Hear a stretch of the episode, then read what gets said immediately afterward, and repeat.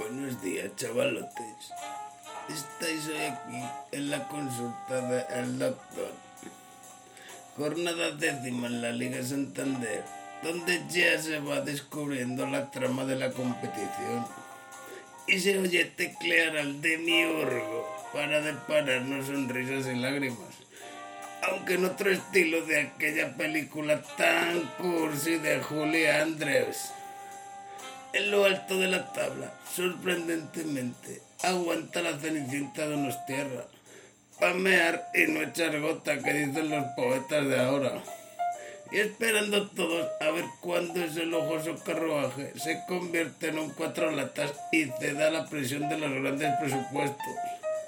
Donde solo Atleti de Madrid se aparece como ese pugil aspirante con ambición, resistencia y pegada. Cabe señalar que noviembre es época de membrillos y pardillos, y no de señalar campeones, aún.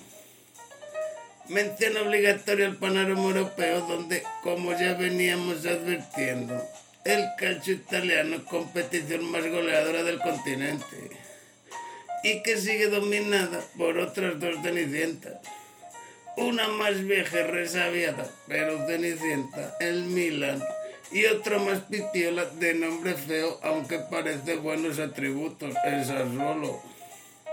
En la Premier League inglesa, el Napoleón portugués Mourinho alcanzó un también sorprendente liderato a costa de doblegar a su némesis, Pepito Guardiola.